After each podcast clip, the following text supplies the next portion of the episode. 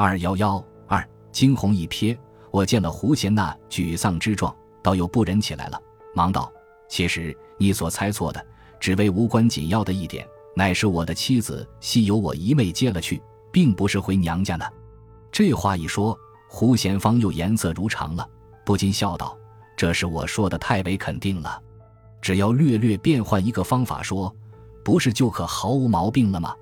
正在此际，他写字台上的电话忽然铃铃的响起来。胡贤忙接了过来，一听，只呜呜的应着，随又把听筒放下，笑着向我说：“有生意经到来了，你今天横竖闲着无事，也高兴同我前去走上一遭吗？”上哪里去？我问。大丰制药厂，刚才就是他们的老板沈老头子打给我的，说是有事相商。在场中立等我去。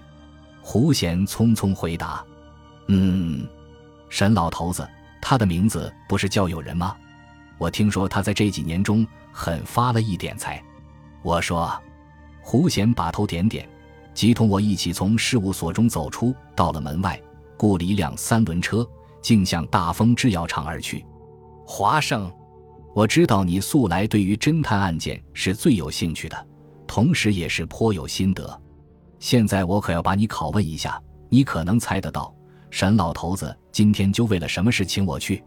在车行的时候，胡贤忽然望了我一眼，微笑说：“这倒是一个难题呢。”我不免把头搔搔，照我想，大概是和他本身无关，只是场中失窃了些什么东西，否则，他为什么要在场中等候你呢？华生，你的思考力可说是好到无比。我准得给你一百分。胡贤又含笑说：“我和他虽是交称莫逆，可是平日大家却是杠惯了的。如今见他竟是几口子赞许，大概却是猜得不错吧？”不觉面露得意之色。可是为了你对于他那里的情形不大熟悉，颇有使这一百分的足分又立时变为鸭蛋分的可能呢。好狡猾的胡贤，忽又跟着来上这一个转笔，你不知道。他在场中接见我，并不能说定是为着场中之事，而与他本身绝对无关。胡贤剖解的颇为明白，我听了这话，脸上不觉略略一呆，知道为了不熟悉这情景，却是有点失脾了。二则更是怪不得你，你没有听的刚才沈老头子在电话中的声音，他这想和我商量的问题，显然是超出于一切财产之上，而和他本身有上绝大的关系的。胡贤又说：“那么，照你猜想起来，他此次请你去，究竟为了什么事情呢？据我看，这问题十有八九是发生在他那位年轻的妻子的身上。出走呢，卷逃呢，二者之中必居其一。再不然，胡贤略一踌躇说：‘怎么说？他这么一个老头，还有一个年轻的妻子吗？’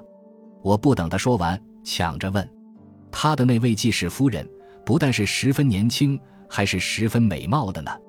胡贤回答这话后，又往下说：“大概是去年的春天吧。”断弦了快要十载的沈老头，忽然又有续弦之喜了。他的那位既是金妙琴，要比他小上三十多岁，简直做他的孙女儿都可以。据大家看来，年龄这般的悬殊，这头婚姻实在是不相配的。他也知道这个情形，因此常常对人家说不相干。我有的是钱，可以使他要什么有什么，享受的十分富丽。凭了这一点，大概也可把这年龄上的缺憾弥补了吗？但照我想，这只是他的一种理想，不见得真能如此的吧。不错，爱情这件东西，绝非金钱所能买得的。而老夫少妻，其结果每每不能如何的美满。据此二者而言，你刚才的那个推测，或者很有几分近情的呢？我不免十分同情地说。